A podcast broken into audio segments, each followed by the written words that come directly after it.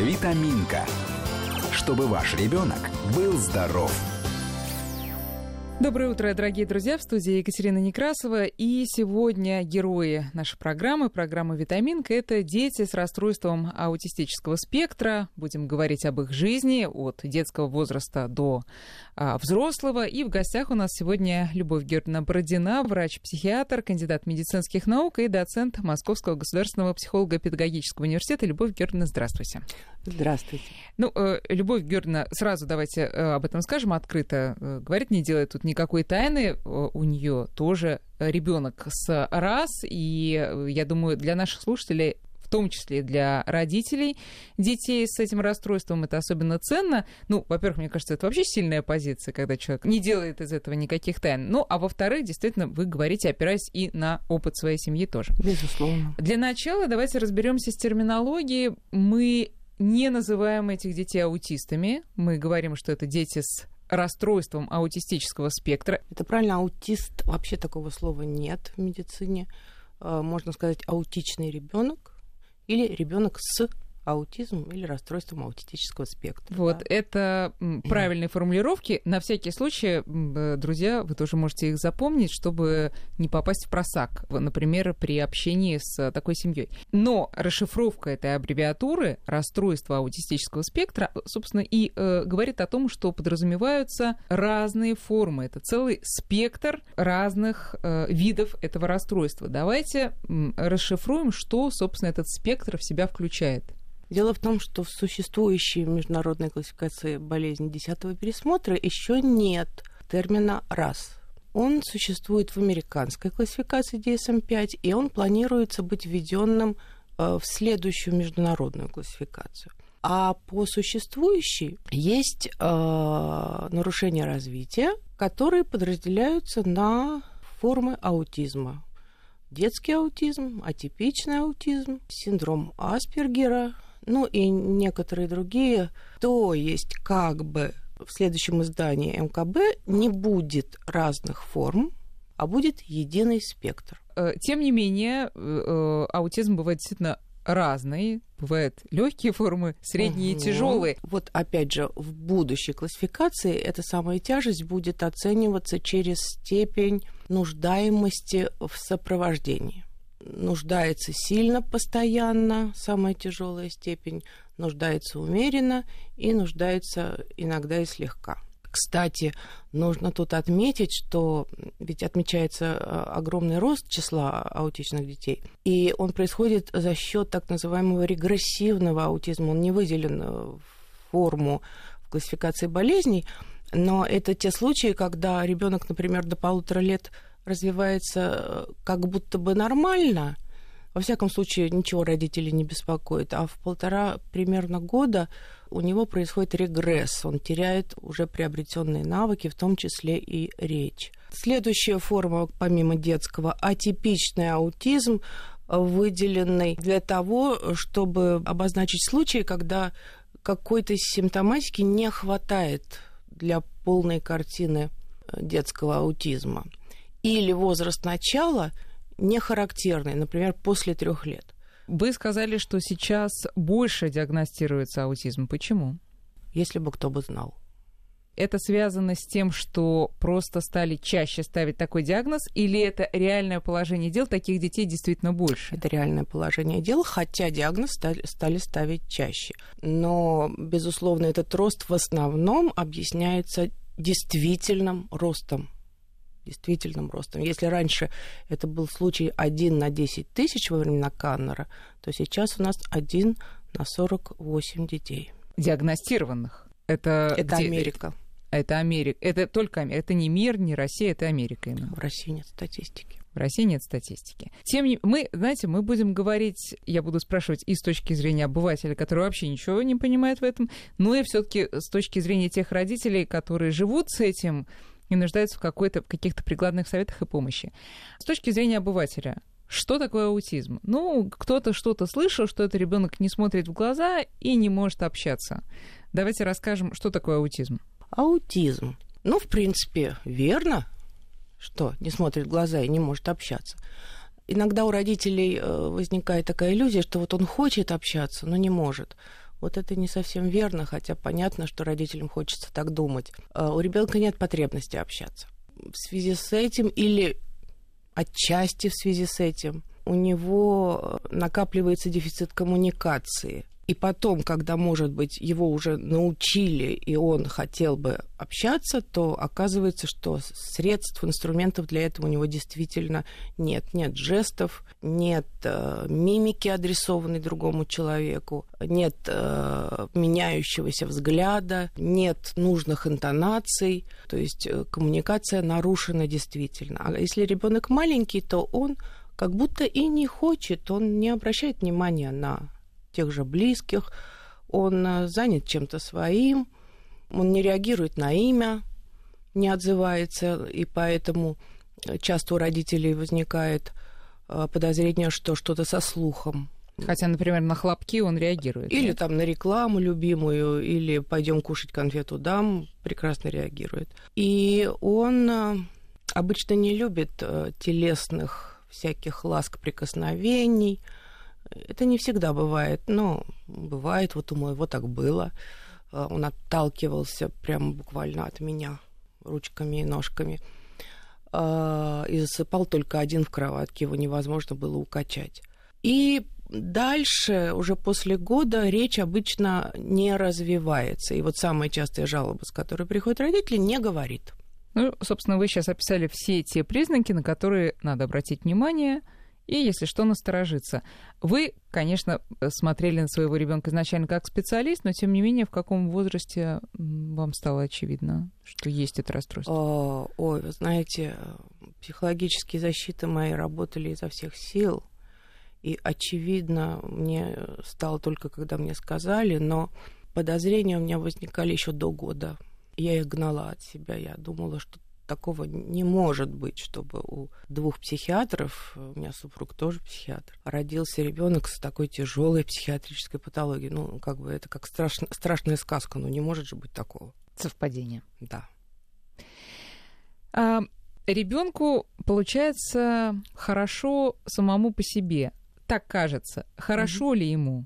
Ну, это сложный вопрос, потому что у этих детей э, обнаруживают пониженный уровень э, гормона серотонина, нейромедиатора, простите, серотонина, который отвечает как раз за чувство удовольствия и спокойствия. Поэтому ему часто нехорошо, он часто тревожен, особенно когда что-то меняется. И э, удовольствие он может испытывать как бы в меньшей степени. Вообще, в принципе, по жизни. Да, да, да. То есть градус а, там всегда пониженный в этом смысле. Именно, да. Но, в принципе, если ребенка не трогать, то да, он может быть улыбчивым, довольным и производит впечатление совершенно благополучного. Но сейчас, э, конечно, есть риск перейти вот в сферу э, чувств. Мы, я думаю, перейдем в эту сферу, но чуть попозже. Сейчас угу. хотелось бы все-таки э, о науке поговорить. А что известно о причинах появления человека с таким расстройством? Известно, что все-таки преобладают генетические механизмы. То есть в результате какой-то генетической поломки. Часто, кстати, наследственность можно проследить, хотя она может быть, не так очевидна, но она, тем не менее, есть. Прямая или какая-то косвенная? А, Не-не-нет, это часто говорят родители, у нас не было да, да, аутистов, да. да? А, дело не в том, что были ли у вас аутисты, а люди с гораздо меньшей степенью аутистических проявлений, которые могут э, быть просто в, э, в пределах нормы характера или крайнего, крайнего варианта нормы характера. Замкнутые, странноватые, может быть, одаренные в чем-то и так далее. А вот у потомства проявилось все гораздо больше. Еще причина, кроме генетики, или это основная? Это основная причина. Связи между нейронами формируются неправильно. На первом году Э, скорее всего, и внутриутробно уже идет неправильное формирование. На первом году наблюдается избыточный рост мозга, он превышает по объему нормальный э, детский мозг, и в нем огромное количество нервных клеток. А потом начинается физиологический механизм уничтожения лишних клеток, он у любого ребенка начинается. Так вот этот механизм нарушен у детей с аутизмом. Причем существовали разные гипотезы, то ли уничтожается слишком много, то ли уничтожается недостаточно, но как будто бы сейчас превалирует гипотеза, что уничтожается недостаточно нервных клеток и формируются излишние неправильные связи между клетками, которых быть не должно, а правильные, соответственно, не формируются. В результате общая работа вот этой нейронной сети оказывается нарушенной. То есть, если представить это в виде лабиринта, слишком много дорожек. Слишком много коротких, причем дорожек, и недостаток длинных дорожек. Если представить, что врач берет младенца, который только что родился, начинает каждый день делать ему, не знаю, МРТ, не дай бог, и видит, что вот идет этот неконтролируемый рост, есть ли способ остановить это и таким образом предотвратить аутизм? МРТ это не покажет. Это покажет функциональная МРТ, позитронно-эмиссионная томография, которая недоступна для клинических целей. То есть мы говорим о том, что пока методов диагностики, ну и тем более уж лечения даже на ранних стадиях, поскольку если идет этот неконтролируемый рост, ну так будем говорить, ребенок пока что здоров, или так нельзя сказать? Он уже не здоров, но это не так видно. Перейдем к тому этапу, когда действительно этот диагноз ставится, уточняется, я так понимаю, многократно, или не всегда это нужно? Это порой действительно очевидно. До трех лет психиатры очень э, осторожничают многие психиатры, я не скажу про всех, и считается, что до трех лет лучше не ставить диагноз аутизма, хотя это противоречит установке, что чем раньше вмешательство, тем лучше, но часто доктора тянут и ставят другой диагноз, ну типа да, мы видим что-то не то. ЗПР. Но, но давайте, да, но давайте поставим ЗПР развития, или да. ЗРР, задержку речевого развития, и, к сожалению, если это успокаивает родителей, то это плохо. Надо сказать, наверное, таким родителям, что это ЗРР, но риск того, что это может оказаться аутизмом, достаточно велик, и начинайте уже сейчас коррекцию интенсивную. Еще одна, ну, не знаю, байка или правдивая история, это вам сейчас будет виднее, вы нам скажете, не помню, кто рассказывал или где я прочитала, что в какой-то, условно, деревне родился ребенок, у которого было как раз расстройство аутистического спектра. И, естественно, в детском возрасте родственники, ну, тоже как-то стали понимать, что что-то не то. Они повесили этого ребенка, ну, в люльку, которая висела в проеме больших дверей. И все, кто проходил через эти двери, члены большой семьи, соседи, там, знакомые и так далее, все с этим ребенком как-то взаимодействовали. Таким образом, аутизм был преодолен или, по крайней мере, сильно скорректирован. Насколько это байка и насколько в этом есть какое-то реалистичное зерно? Вы знаете, э, зерно, безусловно, есть, потому что действительно раннее вмешательство именно до трех лет э, часто состоит в таком вот радостном, эмоционально позитивном взаимодействии с ребенком, подстраивающимся под его интересы и его удовольствие. А, вот в данном случае люлька это короткое взаимодействие, которое не утомляет. Подошел там, пощекотал, поздоровался и пошел дальше. Но очень много зависит от, от потенциала самого ребенка. Есть, к сожалению, тяжелые случаи, есть случаи, когда ребенок компенсируется как бы сам. От чего это зависит? Никто не знает возможно, от того, насколько созревают э, успешно лобные доли, которые берут на себя контроль. Компенсируют э, вот поражение. Да, да, компенсируют угу. поражение. Угу. И я думаю, что это было и то, и то в данной байке. И... Или правдивая история, я уже начинаю подозревать. Что касается диагностики в три года, э, из ваших слов это ясно, что чем позже ставится диагноз, тем позже начинается реабилитация, тем хуже результаты. Значит ли это, что даже если есть какой-то намек подозрения, родители должны вооружиться знаниями, которые они могут почерпнуть от специалистов из интернета, из всевозможных групп, и начать уже сами что-то делать. Именно, именно. И мы говорим, не дожидайтесь диагноза. Неважно, какой у вас диагноз, эта реабилитация в любом случае пойдет на пользу ребенка, даже если у него просто речевая задержка. Не испортит. Абсолютно. Можете рассказать, на чем вы, ну, не обожглись, но потеряли время в своем случае, в случае со своим ребенком? Я, например, потеряла время, не понимая, до какой степени мой ребенок не понимает обращенной речи. Я рассказывала ему сказки, я беспрерывно с ним разговаривала, это создавало какой-то позитивный настрой у него, но не более. Он ничего из этого не понимал. И, к сожалению, в учреждении, которое мы тогда посещали, поддерживали вот такой подход, тоже рассказывали ему сказки. Он тоже ничего не понимал. И только когда я начала по карточкам, а это уже было 4 года, учить каждое слово, начиная, лучше начинать с еды, кстати. Почему? А потому Как что вкусно. они мотивированы на еду, да. Мгм. Только тогда он стал понимать хотя бы отдельные слова, которые мы выучили. Речь идет об аботерапии, насколько я понимаю, это она и Тогда есть. ее не было в мое время, но я как-то интуитивно нащупала, что вот только так, а потому что по-другому невозможно. Не, не подъехать ни, ни с какой стороны.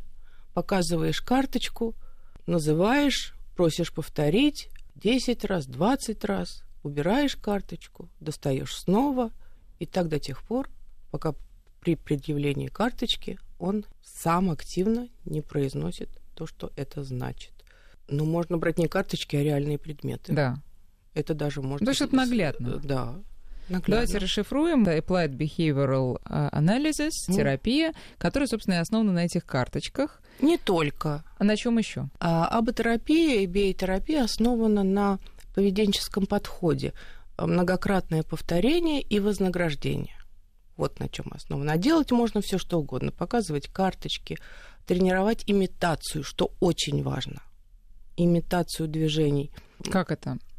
Э, Сделай так же и поднимайте, например, руки. Ребенок с аутизмом, у него обычно резко нарушена имитация, у него нет понимания, что тело человека, который напротив, и его тело, они Похожие могут действовать, да, синхронно. Да. Формирование любых навыков, одевания, там, навыков опрятности, э, навыков еды, все делается через вознаграждение, вознаграждение, чтобы ребенок на опыте понимал, что вот если он это сделает, то, чего не хотел, он получит что-то приятное. То есть мы добиваемся правильного ответа. Есть э, другой подход, он э, сейчас называется, э, пришел тоже из Америки, Dear Floor Time. Он не директивный, он более на- направлен на игру и формирование эмоционального контакта, однако доказанно эффективным является только ABA подход. То есть есть исследования, которые подтверждают эффективность. Dear Floor Time тоже необходим, но, кстати, его основы были разработаны одновременно с автором Гринспен э, нашими учеными лаборатории Никольской. Но, а к в чем суть а, этого подхода? Вот э, создание позитивного эмоционального фона, флор тайм это время на полу. Мгм. Когда вы ползаете за ребенком и подхватываете все то, э, что он делает. Например, ему нравится стучать кубиком, извлекать звук о пол. Да, обычно это раздражает, и родитель стремится прекратить это или ограничить, а, а здесь вы рядом с ним садитесь под углом 45 градусов, берете такой же кубик и начинаете точно так же стучать и выражать э, невероятную радость от того, как здорово у вас стучится. Это для ребенка бывает открытием, что вот э, рядом человек делает Мгм. то же самое и радуется, и мы ждем, когда он наконец повернет голову и радостно посмотрит на человека, который стучит кубиком или э, рушит башни, или э, бросает предметы вверх, точно так же, как он. И вот это вот э, момент эмоционального взаимодействия, мы его всячески подкрепляем, мы берем ребенка там на руки, если ему это нравится, мы его целуем, и говорим, здорово, как здорово. То есть это тот случай, когда ребенок увидел мир вокруг себя. Он, да, он увидел чуть-чуть больше, чем Да, его чем он видит? собственный мирок. Да. да. Сейчас мы делаем перерыв на новости. Напоминаю, в гостях у нас сегодня врач-психиатр Любовь Георгиевна Бородина. Витаминка. Чтобы ваш ребенок был здоров.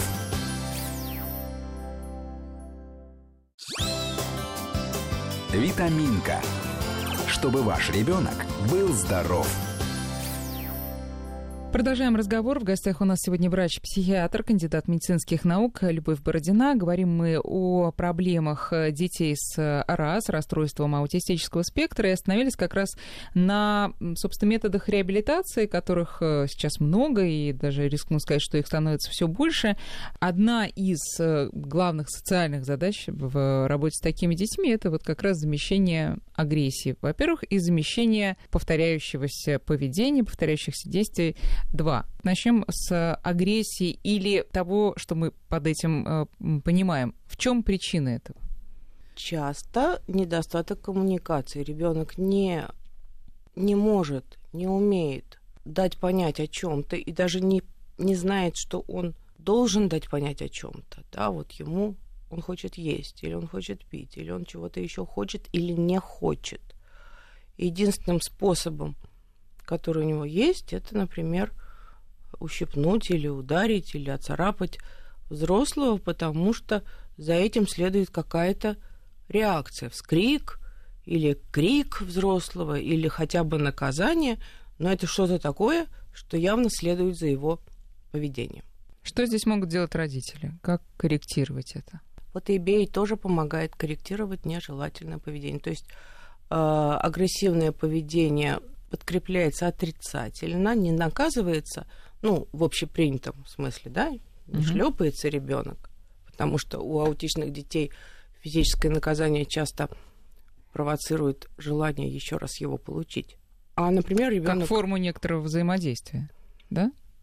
Как форму некоторого взаимодействия, восприятие более изменено при аутизме. Так вот, например, лишением чего-то, тайм-аут, скажем, есть такой метод, это не значит, что вот только он, да, но в IB есть такой метод, когда ребенок без слов, без взаимодействия, например, помещается э, в отдельную комнату и какое-то время, сколько лет ребенку, столько минут, он находится один. Если ему это не нравится, если ему это нравится, то это не будет отрицательным mm-hmm. подкреплением.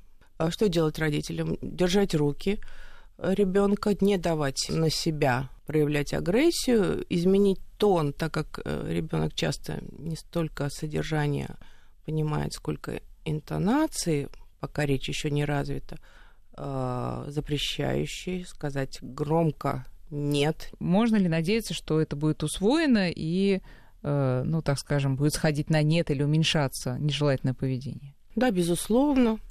Это зависит, конечно, от тяжести аутизма. Но все-таки это можно загасить, если э, мы не говорим о пубертатном периоде, когда обычно часто бывает так, что агрессия вспыхивает с новой силой. Взаимодействие с другими детьми, социализация а, и польза нормотипичной среды, в которую такой ребенок может быть помещен. Эта польза для вас очевидна?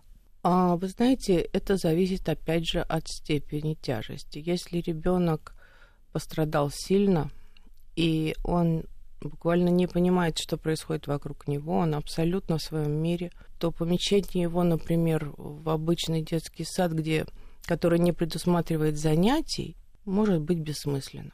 Если ребенок более высокофункциональный и его внимание выходит за пределы своего мирка, и он все-таки посматривает на окружающих и усваивает какие-то нормы, то да, безусловно, помещение в нейротипичную среду может сыграть очень положительную роль.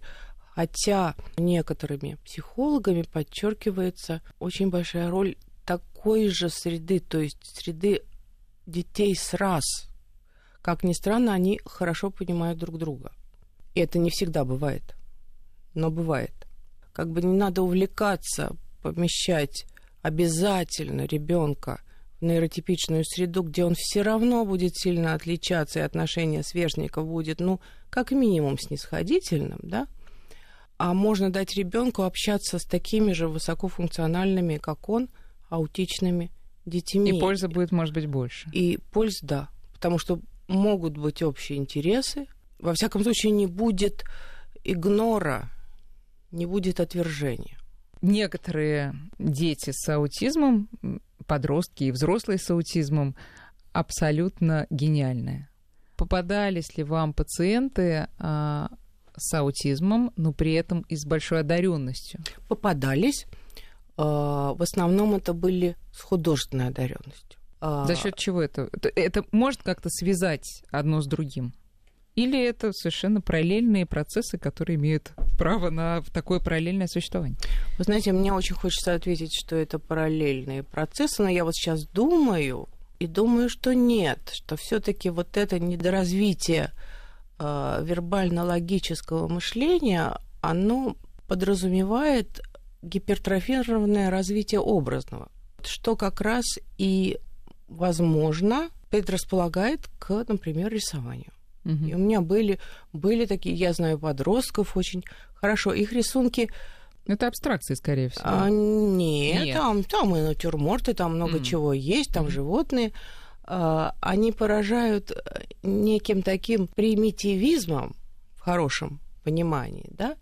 Но он сейчас... Э, Наивное искусство, это есть да, такое направление. Да. да, это целое направление, и яркость красок, например, в сочетании с вот этой вот наивностью и особыми пропорциями, несоблюдением, например, их, то ли сознательным, то ли случайным, э, создают действительно очень интересные картины. И тут мы возвращаемся к тому, что происходит действительно внутри такого человека, какова его эмоциональная сфера, от чего он получает удовольствие, от чего он получает неудовольствие. А, ну, понятно, что не родитель э, держит вместе с ребенком кисточку. Бывает, конечно, и такое, но бывает, что он и сам делает это, потому что ему хочется. Что это говорит о его личности, его внутреннем мире, его желаниях? Нет, я вот сейчас говорила именно о тех случаях, когда ребенок рисует сам. Да. И я знаю тех, которые рисуют с удовольствием и хотят рисовать. Безусловно, это поддерживается родителями, может быть, какое-то время поначалу. Э, то есть ребенку подсказывается, давай, давай еще нарисуем, давай, смотри, как здорово Это получилось. со всеми детьми так вообще-то говорят. Да, да, да, да. Но потом это превращается в привычку. Для аутичных людей вообще очень важно, чтобы что-то стало стереотипом, привычкой.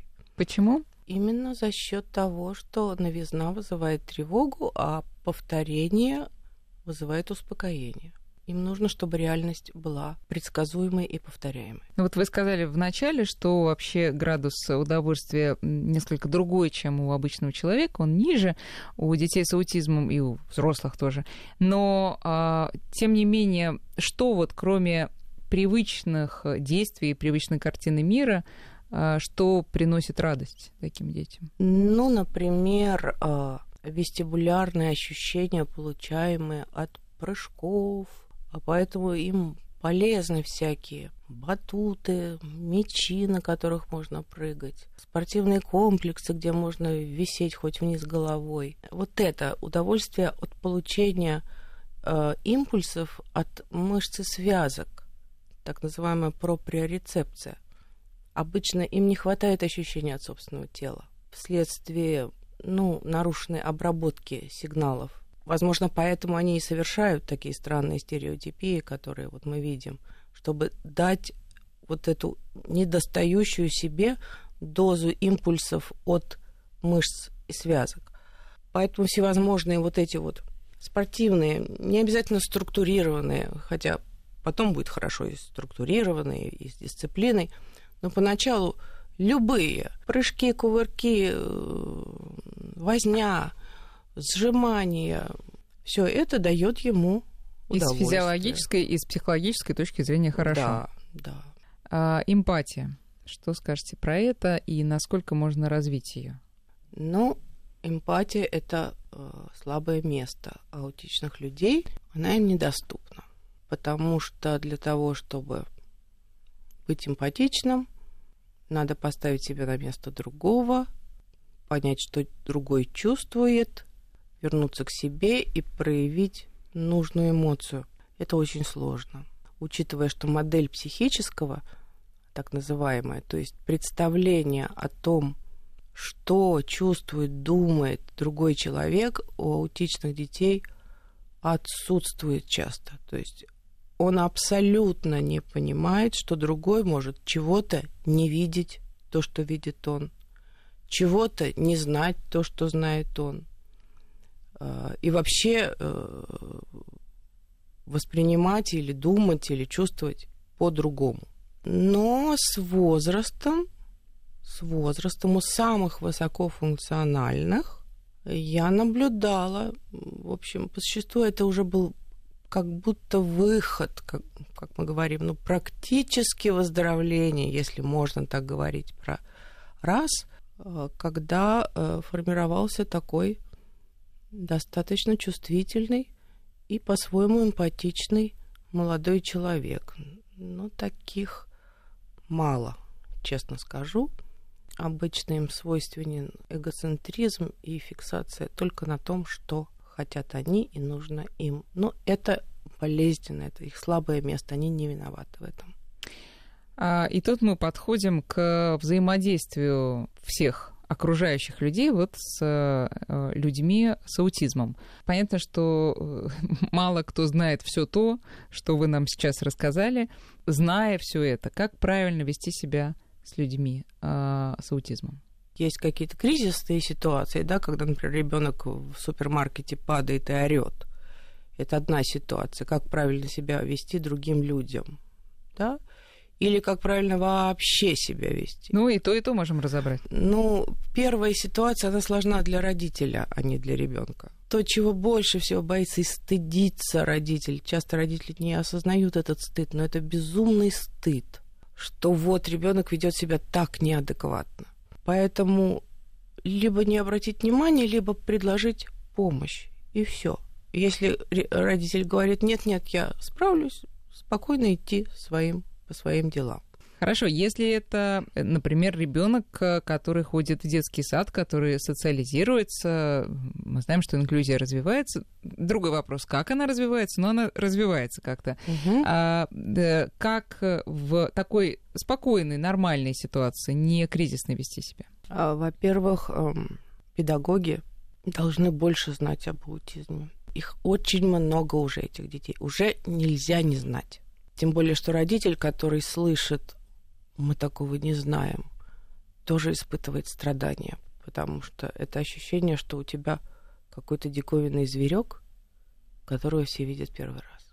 От педагогов обычно требуется снисхождение к тому, что он невнимателен, отвлекается, ерзает, сползает, может встать, может ответить на вопрос, адресованный не ему, не надо за это наказывать его или э, говорить, а тебя не спрашивали.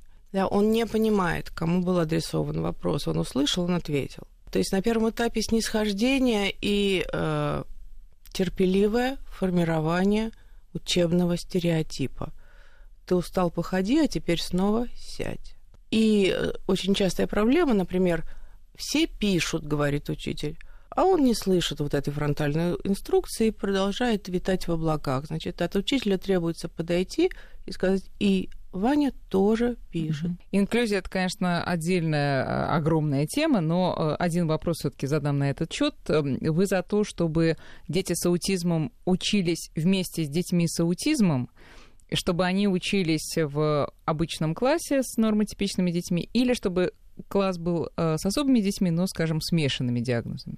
Э, с детьми с аутизмом или со смешанными диагнозами. Мне кажется, это не, не так принципиально, хотя, хотя, например, вот просто умственно отсталые дети часто очень социально позитивны, пристают к аутичным детям, помогают им, э, там опекают их, э, так немножко назойливо, а это как раз то, что нужно много-много раз повторять то, что mm-hmm. требуется. Поэтому помещение, например, аутичного ребенка, в, если у него наблюдается все-таки интеллектуальное да, недоразвитие, а, угу. помещение его в среду э, легко умственно отсталых не должно пугать родителей. Часто это лучше, чем помещение э, в среду не всегда добрых нейротипичных детей. Хотя, если ребенок, опять же, высокофункциональный, пусть идет в инклюзию в общий класс. Последний вопрос. Эм, есть ли надежда, что может быть изобретено лекарство от э, аутизма? Вот я читала одна из недавних публикаций в журнале Nature Neuroscience, а связывает, например, с аутизмом нарушение миелинизации нейронов, естественно, я не знаю, что это такое, это вы знаете, но если в двух словах, вот как тут написано, миелин — это некое вещество, которое обволакивает отростки нейронов и отвечает за быструю доставку сигналов в мозг. Так вот, если разработать такое лекарство, которое позволит этот миелин доставлять куда надо и работать э, так, как надо. Может ли это быть спасением? Например, это или что-то еще? Ну, если мы говорим о миелине, тогда у нас сразу возникает проблема рассеянного склероза. Это прежде всего поможет вот этим больным. А аутизм все-таки это не рассеянный склероз, хотя там может, могут наблюдаться, наверное, и нарушения миелинизации тоже. Пытаются на мышах воздействовать на сигнальный путь, так называемый МТОР, который отвечает вот за, тот самый, за то самое уничтожение лишних нейронов. Да, вот этот сигнальный путь работает неправильно. И влияние э, на этот э, генетический путь на мышах, если это не вызывает улыбку, да, вызывает там, предположим, уменьшение симптоматики, которая может напоминать аутистическую. Да, аутичная мышь это здорово. Mm. Значит, до реального э, внедрения этого лекарства, даже разработки, а потом уже внедрения, очень далеко. Вот я, может быть, не знаю каких-то подробностей да, в этом деле, но, на мой взгляд, далеко, потому что а как, э, как сделать так, чтобы, например, уменьшить в нужной в нужной дозе, угу. в нужной степени уменьшить уничтожение или увеличить его. Да, э, мы можем повлиять, увеличить самоэлиминацию нейронов и убрать то, что и не надо убирать. Угу. Как сделать ее избирательной? Э, диета, Любовь Георгиевна, о которой тоже говорят в этом смысле, безглютеновая, бесказеиновая. Как вы к этому Вы знаете, относитесь? последняя информация совсем ее дискредитирует было время, когда она была сверхпопулярна. У меня единичные случаи были, когда диета облегчала состояние детей с аутизмом. Облегчала, не излечивала. Я пробую назначать диету после анализов на непереносимость глютена и казеина маленьким детям, там, до трех лет. И где-то, ну, может быть, примерно для меня в четверти случаев бывает положительный ответ. У большинства все-таки эта диета не дает ничего, кроме э, чувства контроля у родителей, что вот они делают, они следят за этим, и это чувство контроля над непредсказуемым заболеванием, оно облегчает их субъективное состояние. Вот э, давайте последнее, это как раз обратимся к субъективному состоянию родителей детей с аутизмом и вы, как э, мама тоже такого ребенка, прошу вас сказать какие-то слова тем, кто в начале пути. Да. Во-первых, потратьте какое-то время на принятие. Да, так случилось. Ни за что, ни почему, а просто так случилось. Вы в этом не виноваты, да и никто в этом не виноват. Забудьте про стыд перед окружающими. Они вас не должны вообще волновать. А, настройтесь на многолетнюю тяжелую работу по коррекции с одной стороны, а с другой стороны, потому что она многолетняя, экономьте силы. Не бросайтесь сразу, чтобы через полгода находиться в состоянии истощения и депрессии. Привлеките всех возможных родственников. Пусть сменяют вас. Обязательно оставляйте время для себя, получайте удовольствие, идет ваша жизнь. Не допускайте, чтобы ваша жизнь прошла, и единственное, что вы вспомните, оглянувшись, это переживание по поводу болезни ребенка.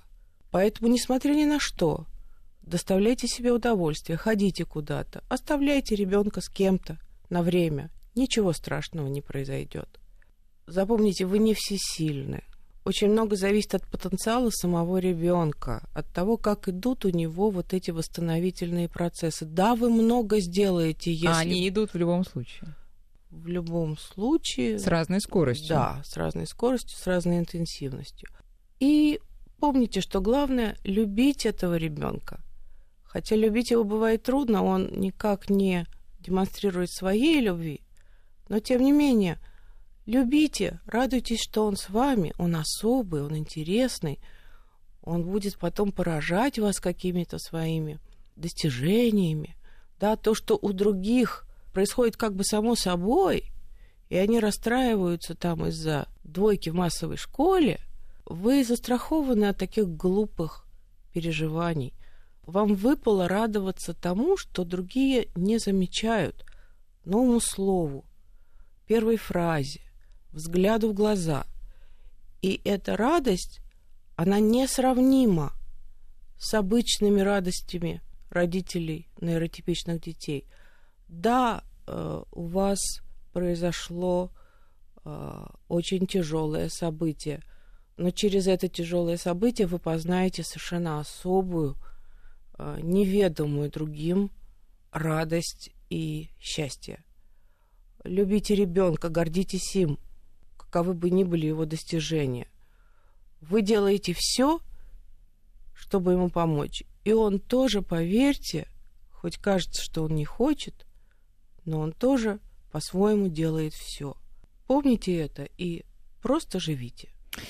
Любовь Георгиевна, большое спасибо вам за участие в нашей программе и за эти слова. У нас в гостях сегодня была врач-психиатр Любовь Бородина. Витаминка.